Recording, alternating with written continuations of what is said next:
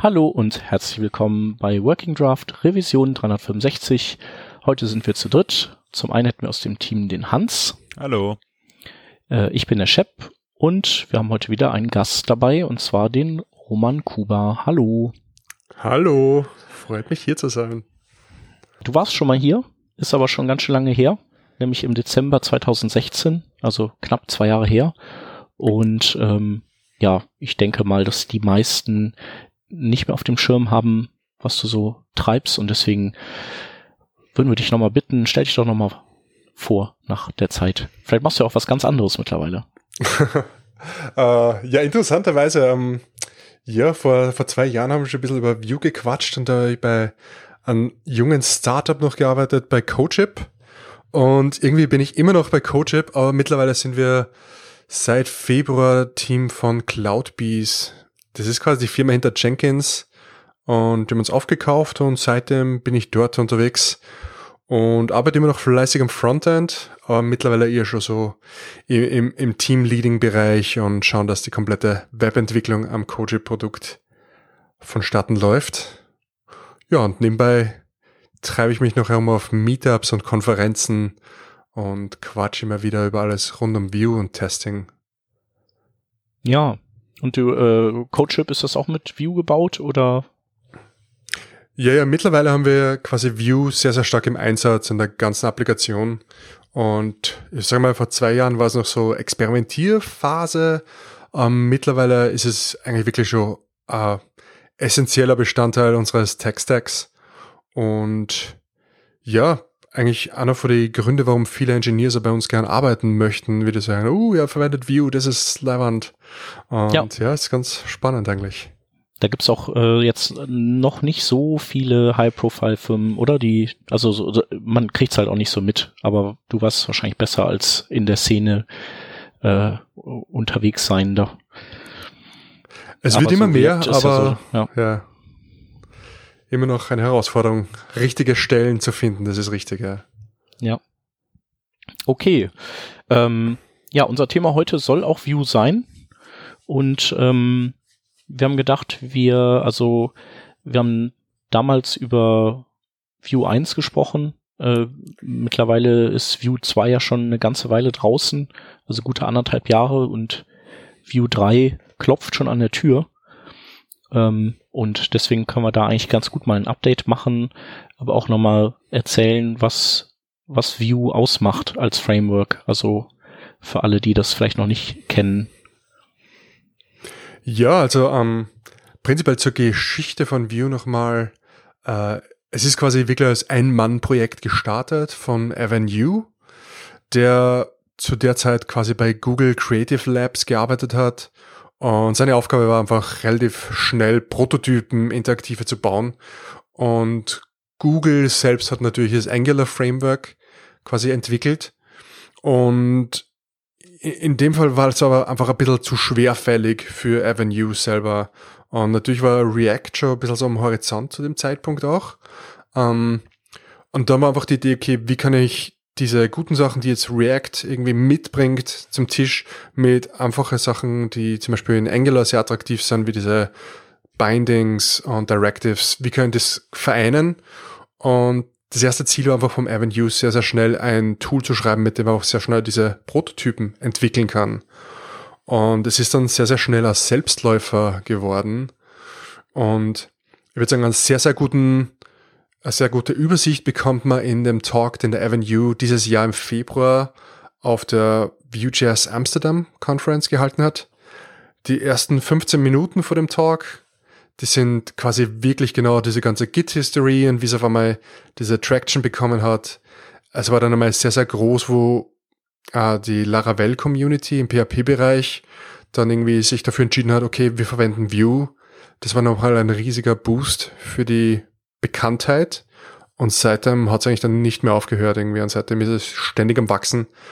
Hat sogar, glaube ich, React mit den GitHub Stars überholt gehabt, was ein großer Fun auf Twitter war. Da war das große Rennen ganz aktiv.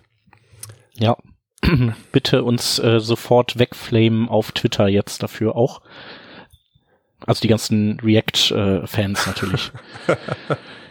nee, äh, ja, also tatsächlich äh, finde ich, also irgendwer hatte mal gesagt, ähm, Vue ist so wie wenn Angular und React äh, ein Kind bekommen würden. Und das fand ich irgendwie gar nicht so verkehrt, weil so grundsätzlich ähnelt das stark React, aber die mhm. Template Engine, äh, die da merkt man einfach, dass der Evan Vue wohl relativ viel Angular kloppen musste früher. ja. Ähm, auf jeden Fall. Also mir ging es auf jeden Fall so. Ich, ich war jetzt nicht so angetan von dem neuen Angular und ähm, mhm. habe mich dann eher und so React war war so okay, habe mich aber irgendwie in Vue dann direkt wieder wohlgefühlt. Ja, ist mir haargenauso gegangen. Es war irgendwie dieser Sweet Spot zwischen beiden Welten und ja, ist natürlich immer der Vorteil für Framework, was ein bisschen später kommt, weil man quasi auf den Erfahrungen von anderen Systemen aufbauen kann. Und in dem Fall hat sich halt der Avenue das Beste aus beiden Welten gepickt, was für ihn passt. Und hat irgendwie äh, quasi den Wunsch der Community ein bisschen getroffen. Und darum seitdem ist auch Vue extrem gewachsen, hat eine sehr, sehr starke, sehr lebende Community eigentlich dahinter. Ähm, der Avenue hat dann auch ein, ein Patreon gestartet, den er super schnell eigentlich erfüllt hat, dass er wirklich Vollzeit an Vue arbeiten kann. Und das Team ist immer größer geworden und mittlerweile auch ein Open Collective. Und was jetzt so sehr interessant macht, jetzt historisch gesehen, ist, dass Vue eines von den wenigen Systeme ist, die wirklich komplett eigentlich aus Community-Kraft irgendwie so entstanden sind. Da ist keine große Firma dahinter, wie Facebook bei React oder Google bei ähm, Angular, sondern es ist wirklich nur die Community, die halt sagt, okay, wir, wir wollen uns das Tool so bauen, wie es für uns irgendwie am meisten bringt. Und ja, das hat sich eigentlich sehr, sehr schön entwickelt und ist durch das auch sehr, sehr stabil im Moment im Ökosystem vertreten. Das heißt, auch jetzt ist es noch so, dass hauptsächlich oder eigentlich nur die Community, die halt aus wahrscheinlich auch vielen Sponsoren besteht, ähm, Sponsorfirmen, sage ich mal, dass die das Projekt weiter vorantreiben und dass es gar nicht mehr unbedingt ähm, so sehr mh, mm, oder dass es gar nicht irgendwie von irgendeiner Firma abhängt. Absolut, ja, absolut. Also es ja. hält sich wirklich durch die Community und auch durch die Community-Wünsche wird es weiterentwickelt und nicht um irgendeinen Business Case quasi jetzt zu erfüllen, mhm. sondern einfach, okay, wir wollen neue Technologie, TypeScript ist am Kommen, okay, wir versuchen TypeScript besser zu implementieren und, und, und. Also es geht sehr, sehr stark in die Richtung, wie es wirklich die Community formen möchte. Ja.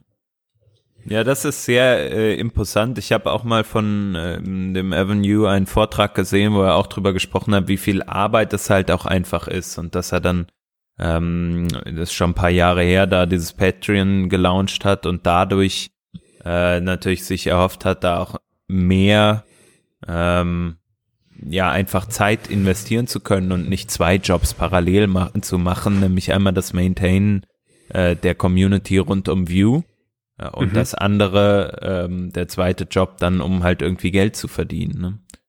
Ähm, Gibt denn aktuell dann auch mehr, also so eine Art Core-Team, was sich darum kümmert, oder macht das der Avenue schon hauptsächlich alleine und mit so ein paar Leuten, die halt äh, back-contributen?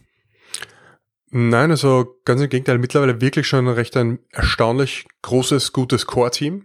Mhm. Ähm, ich bin sehr, sehr beeindruckt von sehr vielen Mitgliedern in diesem Core-Team, weil die wirklich sehr, sehr viel zu dem Projekt View und zum Ökosystem rundherum eigentlich dazu beitragen. Ja. Und was ich sehr interessant finde, also ich, ich kenne jetzt schon sehr, sehr viele Mitglieder aus dem Core-Team wirklich persönlich.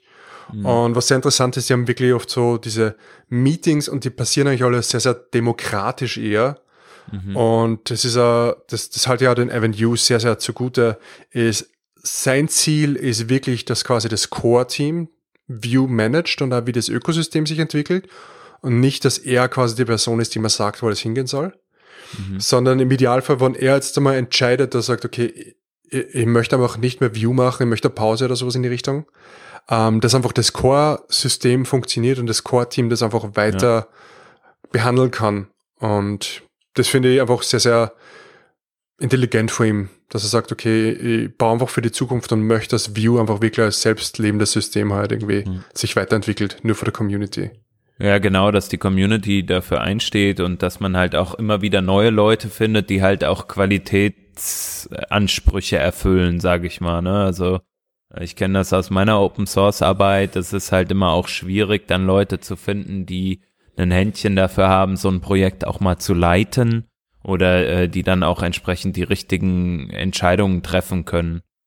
Ähm, das finde ich also schon sehr imp imposant, dass das View das im Moment so ohne ähm, also rein aus der Community getriebenes äh, ähm, Wachstum hinbekommt. Das ist schon interessant. Absolut, ja. Bei Vue ist es ja auch so, oder also ich meine, ich bin jetzt eher so der Re React-Entwickler, muss ich vielleicht dazu sagen. Ich kenne äh, im React-Kontext ähm, gibt es verschiedene äh, ähm, State-Management ähm, Lösungen beispielsweise oder Router, äh, die man verwenden kann. Ähm, also so ein Stück weit das Ökosystem um React drumherum. Bei Vue ähm, gibt's das ja auch alles, beispielsweise äh, das Vuex ist so ver vergleichbar mit, ähm, ich glaube, es gibt ein, wie heißt das, MobX äh, im React-Kontext mhm. oder halt dann äh, Redux äh, mhm. als äh, State Management. Ähm, das ist ja alles gemanagt auch von der gleichen Community, äh, die dann auch View maintaint, oder? Absolut, ja.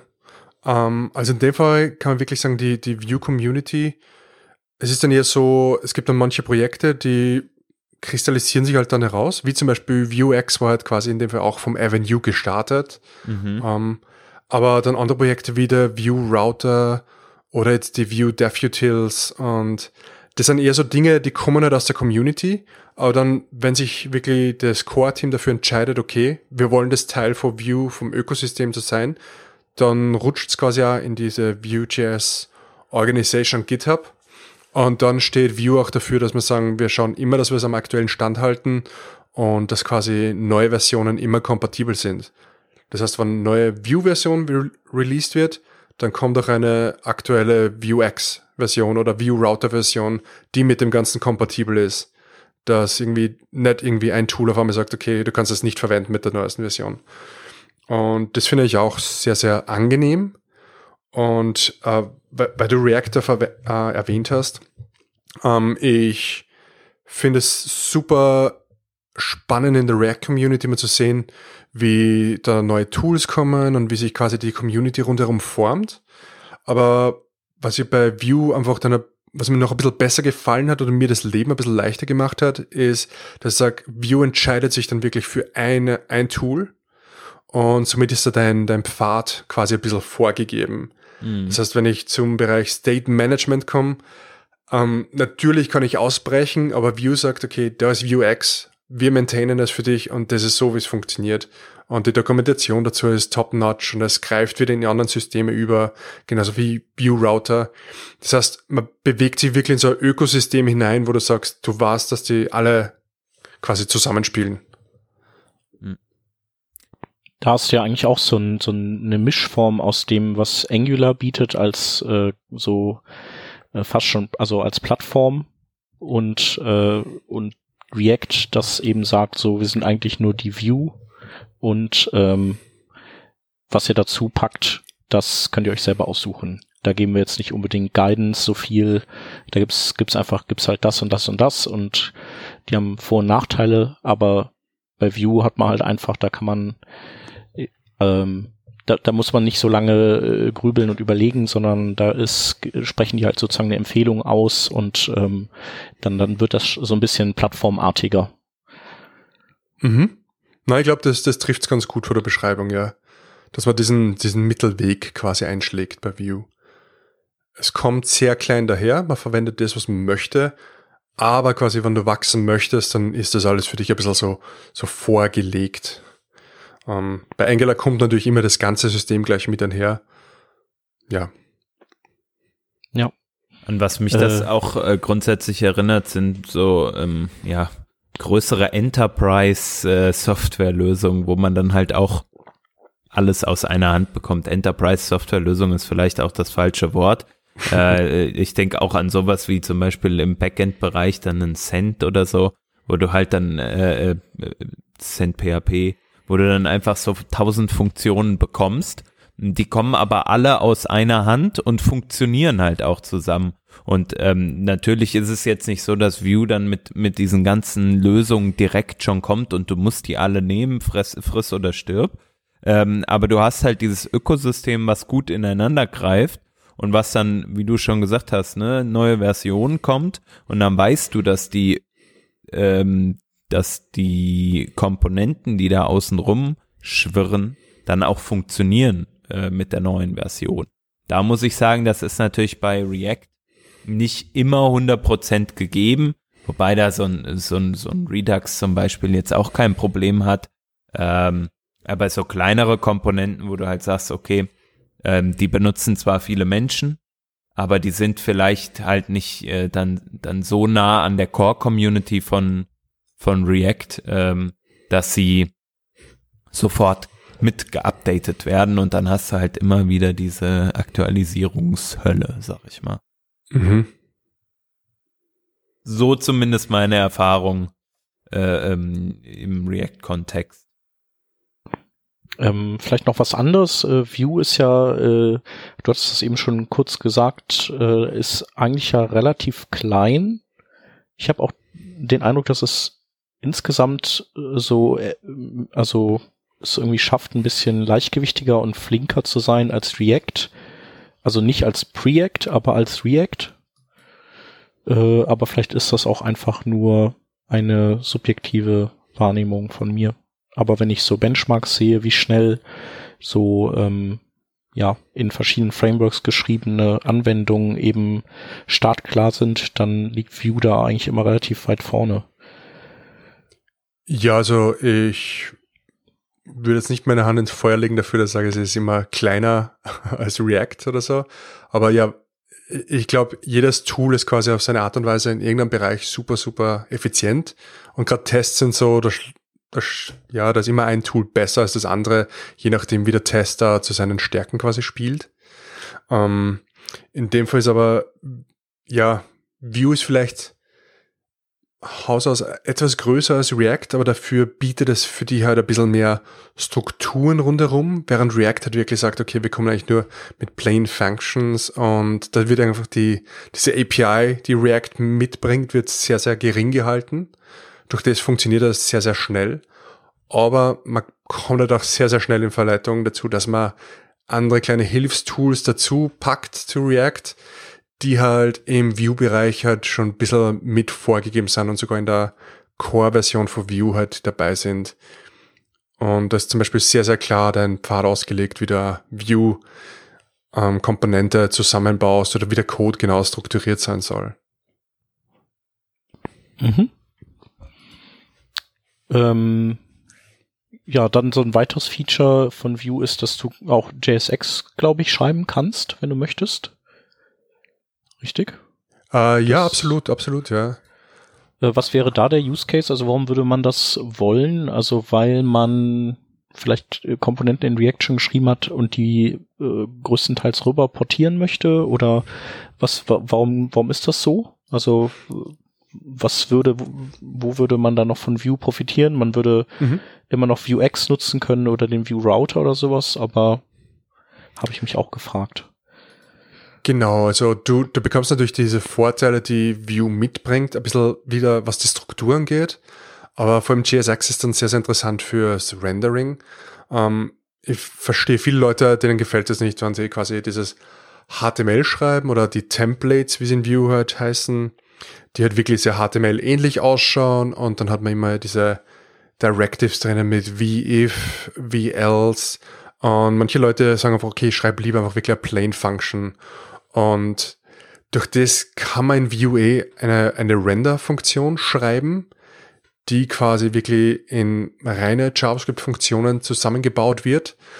Oder wenn ich mir halt mit JSX schon gut auskenne und mit, mir gefällt es, dann ist es quasi nur ein ganz ein kleiner Schritt, dass ich sage, okay, ab sofort auch JSX darin zu verwenden. Und es ist quasi immer diese Option, die dir Vue mitgibt, wo wir sagen, okay, die Dokumentation ist sehr, sehr viel in den Templates geschrieben, aber wenn du JSX verwenden willst, okay, so machst du es. Und dann davon ausgehen, dass die Leute halt wissen, wie JSX funktioniert. Aber es wird da sehr, sehr einfach gemacht, wie du es quasi einbaust und dann einfach den Rest von View wieder ähm, von seinen Stärken her verwendest. Ja.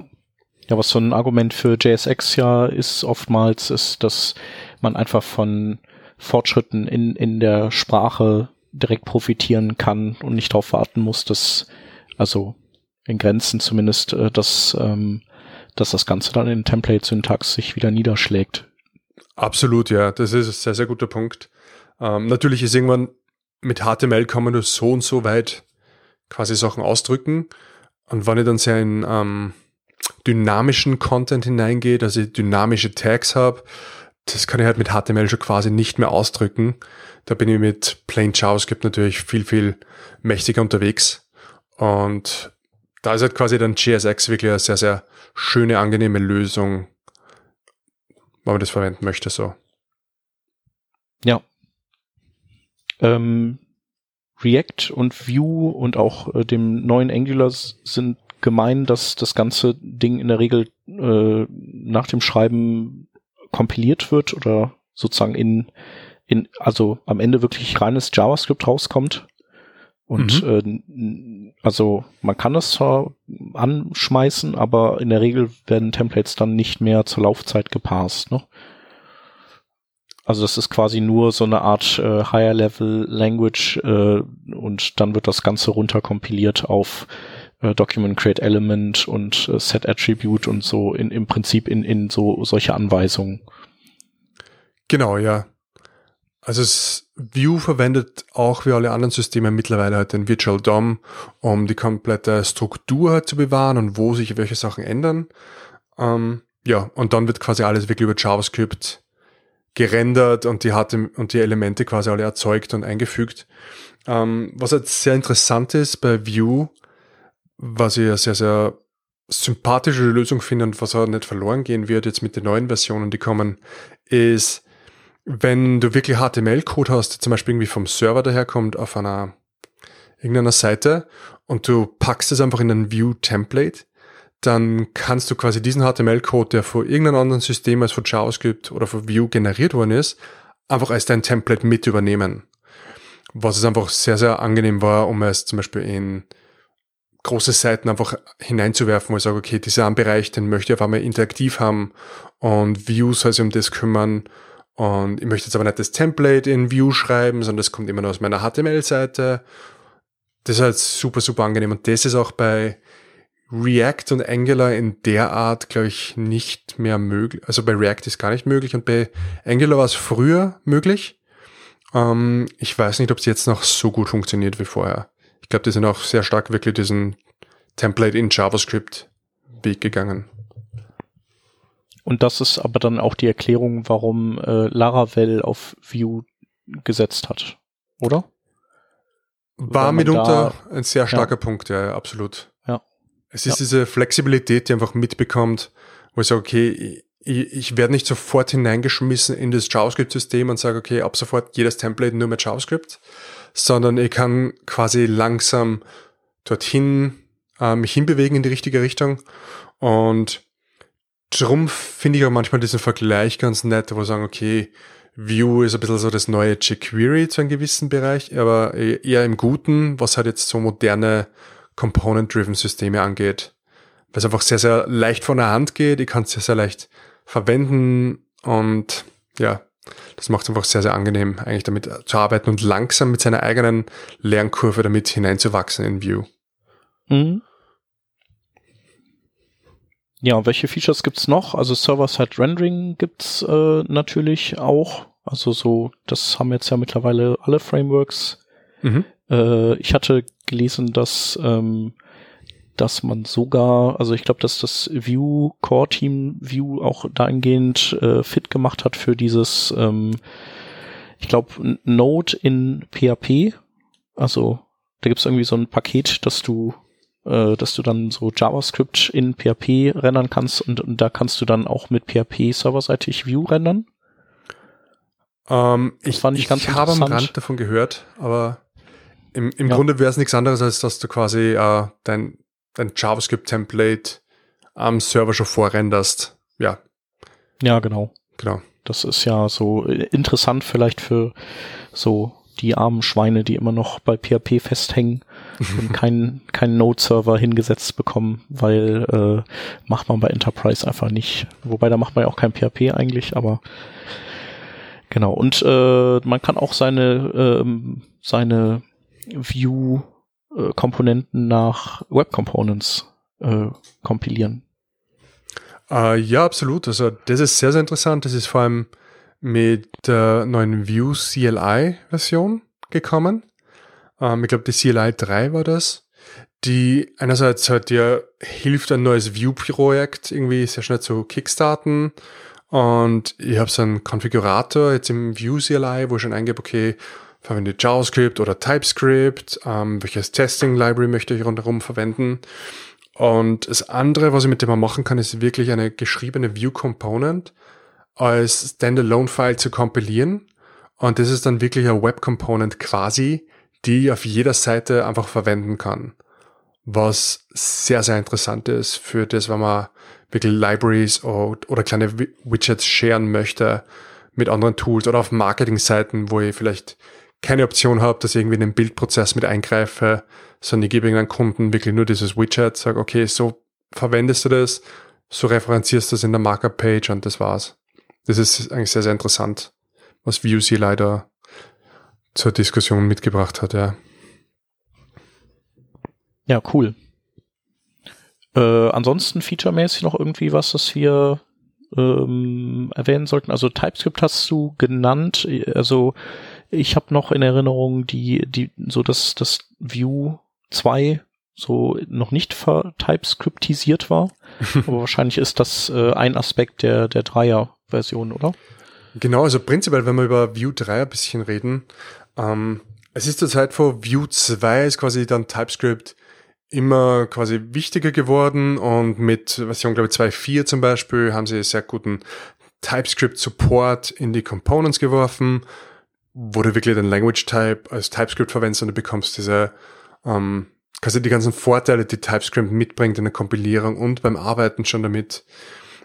Das ist einfach der, dieser Support für TypeScript ist immer besser worden. Unter anderem auch in Vuex haben es, glaube ich, dann diesen TypeScript-Support mit hineingepackt.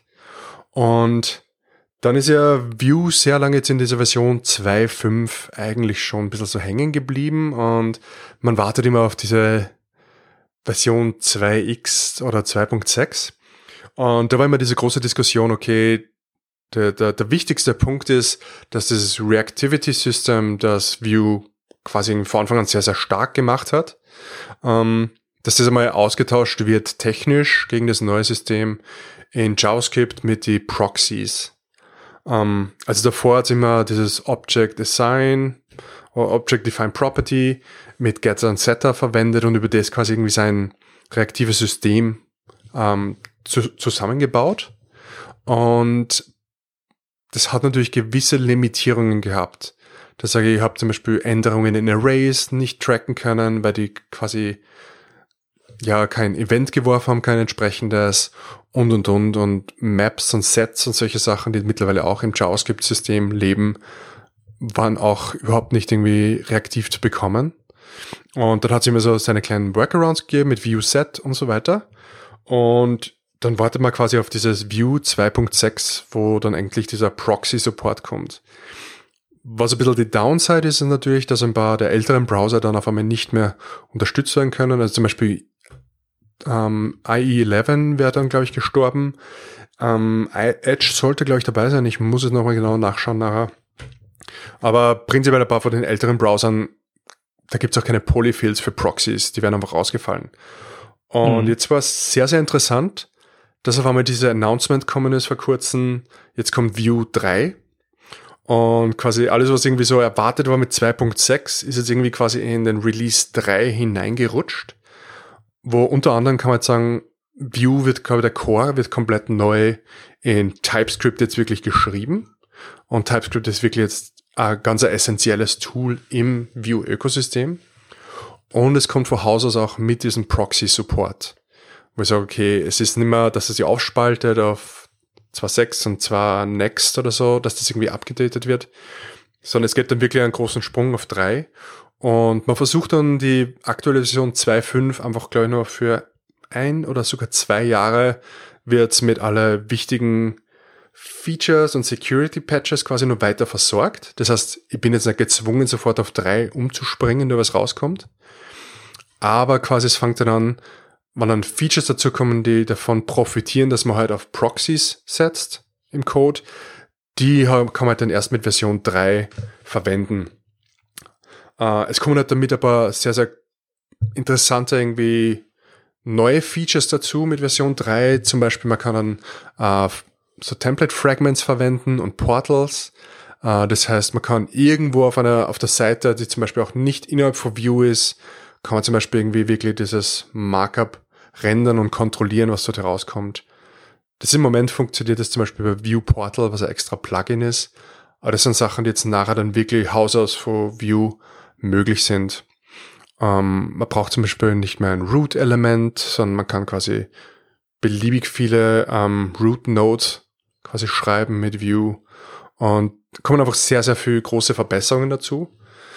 Und das ganz Interessante ist aber bei Vue in dem Fall ist auch, dass es im selben Zug es schafft, dass die API zu 2.6 ziemlich zu 99 Prozent bestehen bleibt.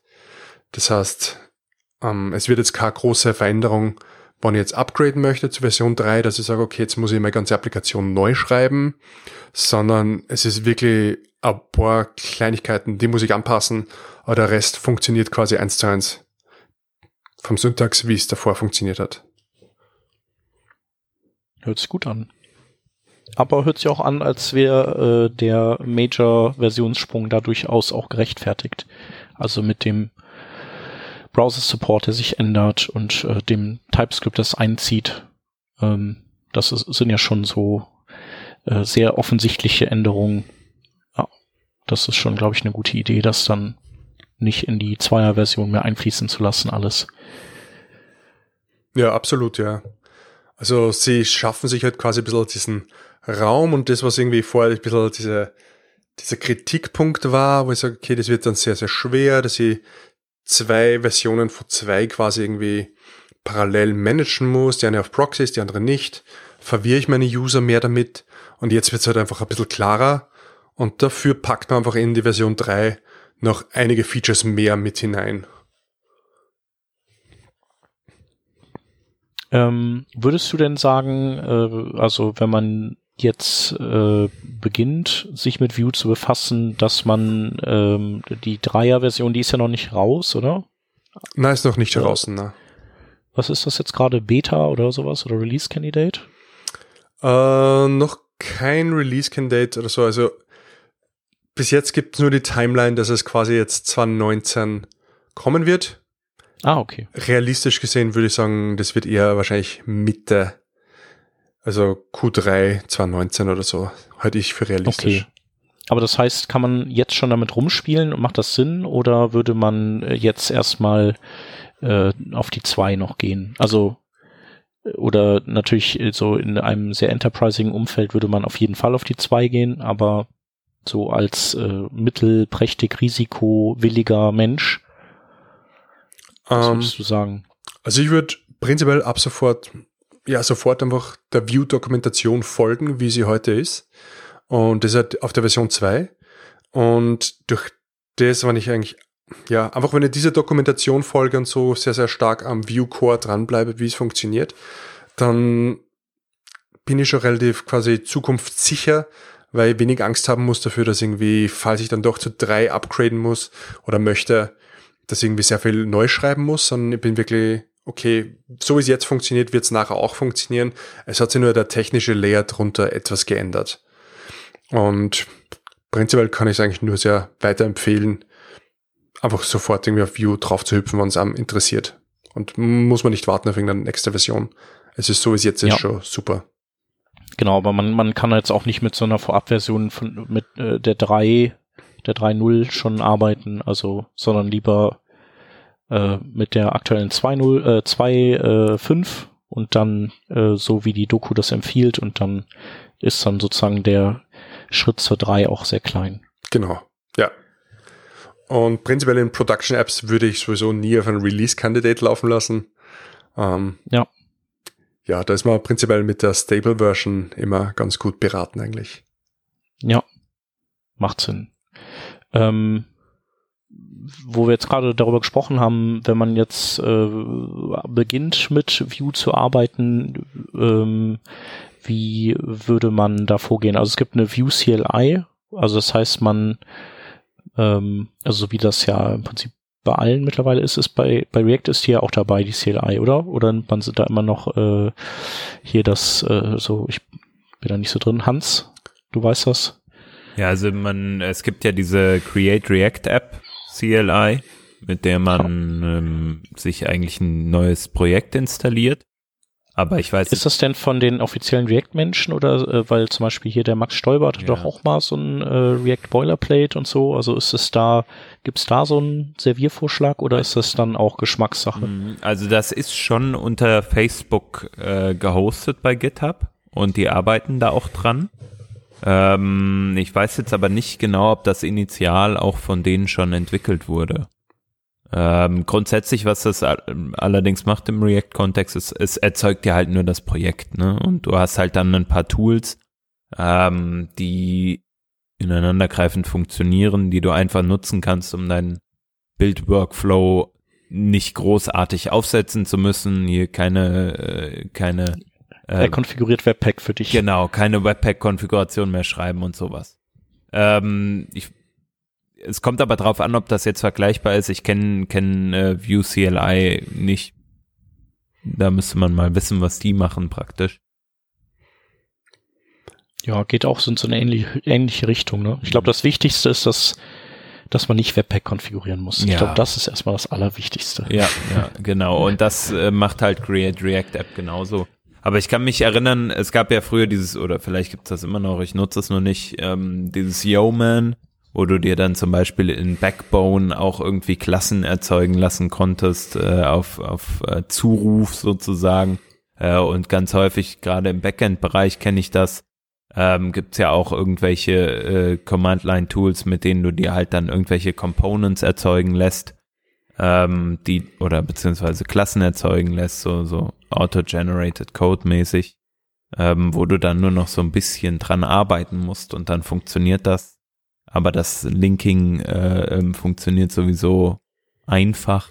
Ähm, ich weiß nicht, macht das dann die Vue CLI auch oder ist es wirklich, um das eher ähm, zu, zu erstellen, um ein Projekt eher zu erstellen?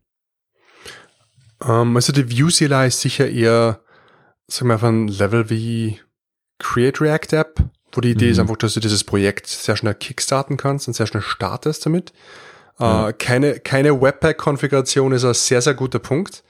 Ähm, was, was aber der große Schritt jetzt auch noch war bei Vue CLI 3 ist, dass es nicht mehr so ist, dass er sagt, okay, du verwendest es, erstellst das Projekt und dann zum Beispiel kannst du es nicht mehr verwenden, die Vue CLI, bis zum nächsten Projekt oder so. Sondern jetzt ist ja so, du kannst sogar irgendwie deine Settings in diesem Projekt über die Vue CLI zum Beispiel upgraden, wann du irgendwelche Sachen ändern möchtest oder es kommen neue Templates dazu. Das heißt, du verlierst es nicht, dass du Vue CLI verwendet hast, sondern du kannst es immer nur als extra Layer verwenden, falls du Sachen dazugeben möchtest oder weggeben, was, was eigentlich sehr, sehr praktisch ist und wird wirklich ein essentielleres Tool. Ähm, was es nicht macht, ist halt wirklich diese Components generieren oder dieses Scaffolding. Ja. Ähm, man kann natürlich ein Template auswählen und auf dem Template basierend ein Projekt erstellen. Aber da gibt's andere Tools. Und wenn einem das interessiert, es ist äh, Chris Fritz, der auch ein Core-Team-Member bei Vue ist. Der hat ein Projekt laufen, das heißt Vue Enterprise Boilerplate. Und ich glaube, man kann es kombinieren mit Vue CLI, aber das kommt halt mit einigen mehr dazu und auch mit viel Dokumentation und Konfiguration schon dabei. Und die verwenden ein Node-Tool zum Beispiel, ich glaube, na, ich- wenn ich es jetzt ausspreche, quasi butcher ich den Namen, aber ähm, mit dem kann man zum Beispiel dieses Scaffolding für die Components in diesem Projekt machen. Und das sind jetzt sehr viele so Generatoren, die gleich mit ausgeliefert werden. Okay. Das ist für eher so wirklich so große Applikationen, ist es halt sehr, sehr opinionated, aber dafür quasi hat man dann sehr, sehr viele Optionen. Interessant. Ja, ähm, ich bin halt echt wenig in Vue drin. Wenig bis gar nicht. Ähm, was würde mich jetzt überzeugen, von React wegzukommen? Vielleicht die View-Files, oder? Gibt's äh, so sowas sieht React erstmal so nicht vor, außer wenn du dann sowas wie Style Components wahrscheinlich dazu nimmst. Mhm. Aber ähm, View ist ja, schreibt man, oder pro Komponente hat man einen so ein View-File Mhm. und in dem hast du dann dein, dein, dein Template-Code, deine Logik und dein CSS. Und in React hast du natürlich Template und Logik vermischt.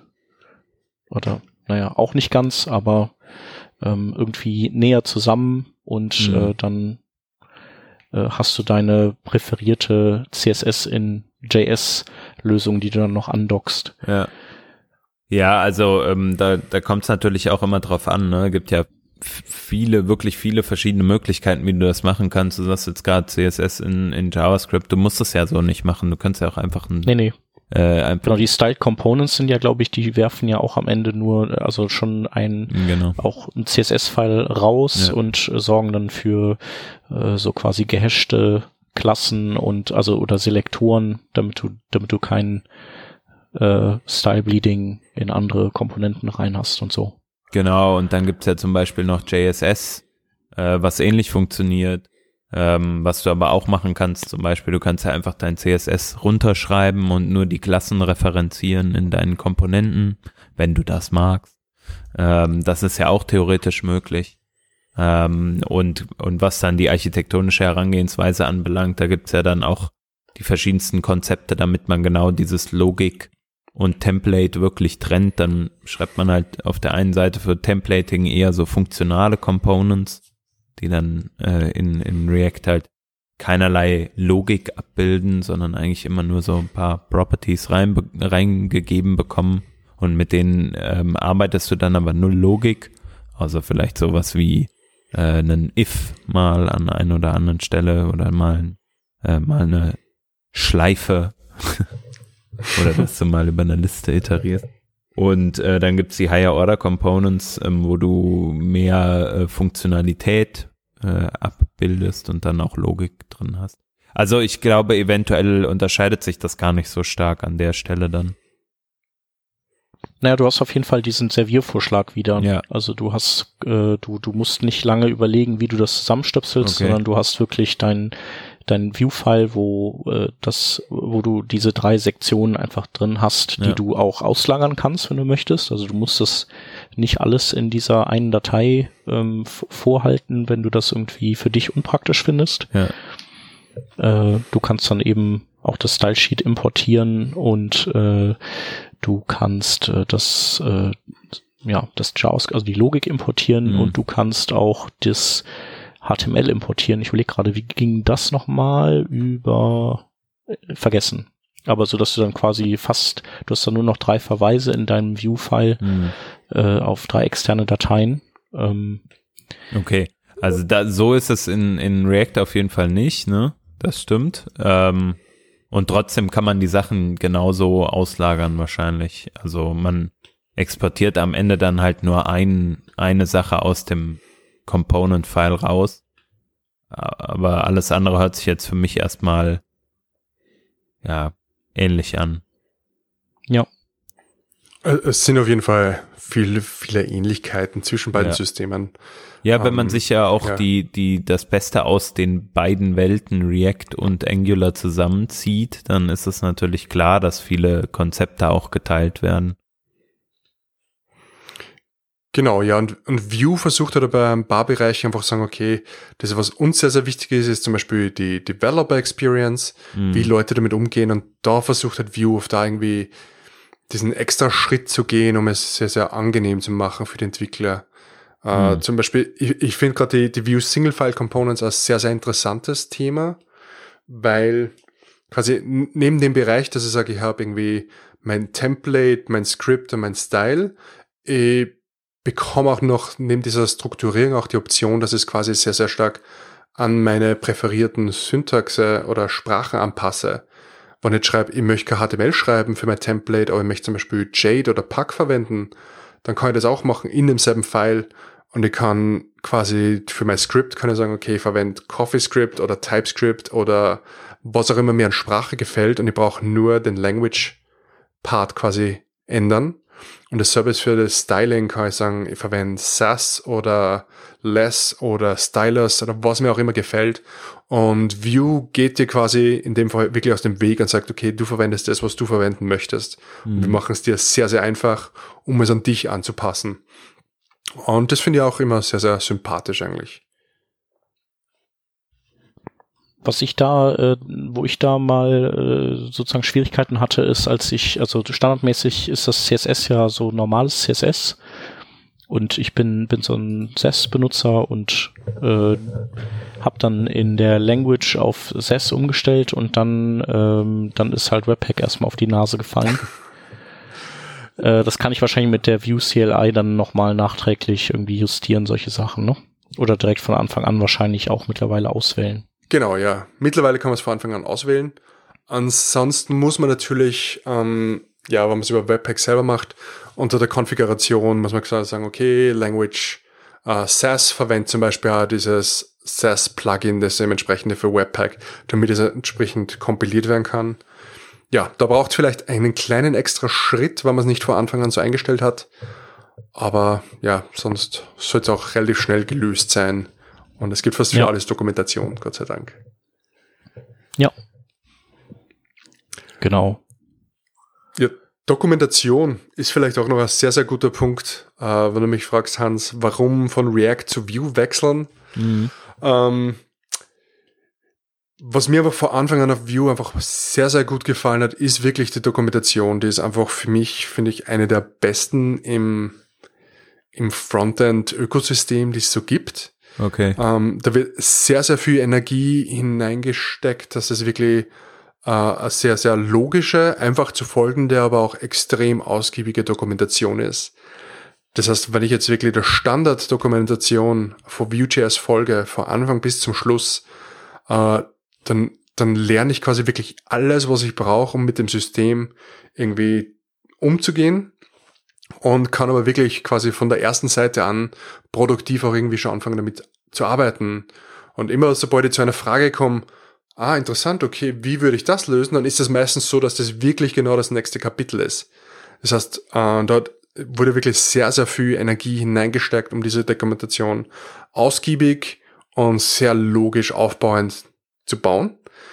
Und ich versuche immer wieder mal auf React einzutauchen und ich ich, ich kämpfe immer ein bisschen damit, also, wo ich sage, okay, was ist jetzt der Best Practice? Was ist jetzt der mhm. Weg zu machen? Und wo ist die genau die Dokumentation, die mir das jetzt erklärt? Und das hat mir bei Vue einfach sehr, sehr gut gefallen.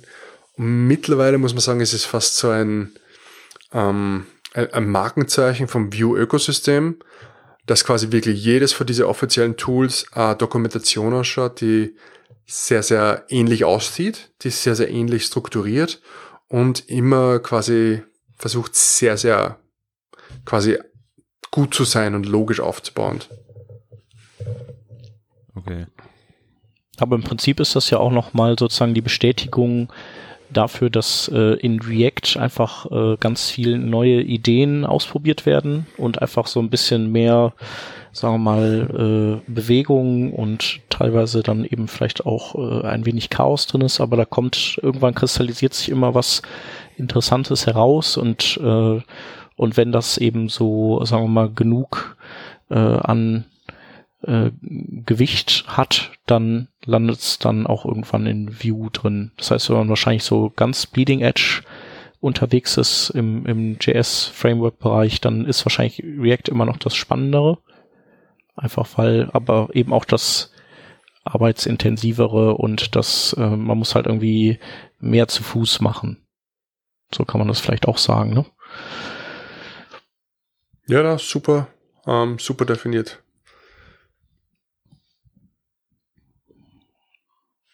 Ja. Genau, was wären so, äh, wo würdest du äh, so typische ähm, Anwendungsfälle für Vue sehen? Also jetzt mal, klar, man kann, man kann eine komplette SPA bauen. Ähm, äh, man kann aber auch gut, was du ja auch sagtest, ähm, Seiten anreichern mit so, so Art Widgets. oder? Genau. Also, so, ja. also das ist für mich immer, hm, glaube ich, einer von den schwersten Punkten, weil e-, eventuell kommt es immer runter zu, okay, was ist meine persönliche Präferenz? Ähm, und gerade wenn ich in dem Bereich bin, okay, Full SPA, ich habe quasi Access zu allem in JavaScript oder so, dann ist es einfach sehr, sehr, sehr stark davon abhängig, mit was arbeitet mein Team, wo ist mein Wissen zu Hause. Und ich finde, in dem Bereich ist es auch immer, immer schwerer, dass du genau definierst, oh, da ist das besser oder so. Und da würde jetzt keinem sagen können, hey, du willst eine SPA bauen, verwend Vue oder verwend React oder verwend Angular. Das mit dem man sich wohlfühlt. Wo ich die, die stärkste Seite von Vue immer noch finde, ist quasi, dass ich sage, wenn ich äh, vielleicht ein bestehendes Projekt habe und ich möchte es einfach auf einen modernen Stack bringen, auf das, wie jetzt quasi, wo alles hingeht mit Components und quasi Virtual DOM und einfach ich möchte Access haben zu den ganzen modernen Tools. Da ist einfach super, super angenehm mit Vue und der funktioniert sonst mit keinem vergleichbaren Tool annähernd so reibungslos wie mit Vue. Und wenn dass man einfach so stückchenweise migriert. Genau, dass man einfach stückchenweise während man eigentlich wirklich in Produktion ist, dass ich sage, okay, jetzt tue ich wirklich diesen Anbereich auf der Website mit View ausstatten und es funktioniert. Und dann arbeite ich im nächsten Feature und ich kann sogar wirklich unterschiedliche Seiten in meiner Applikation quasi mit View bauen und die anderen sind wieder komplett von meinem Server-Framework gebaut. Und wenn ich dort ein bisschen Werbung für mich selber machen darf, ich habe auf der View Conference auch in Amsterdam äh, einen Talk gehalten, zum Thema Scaling View in an Existing Stack.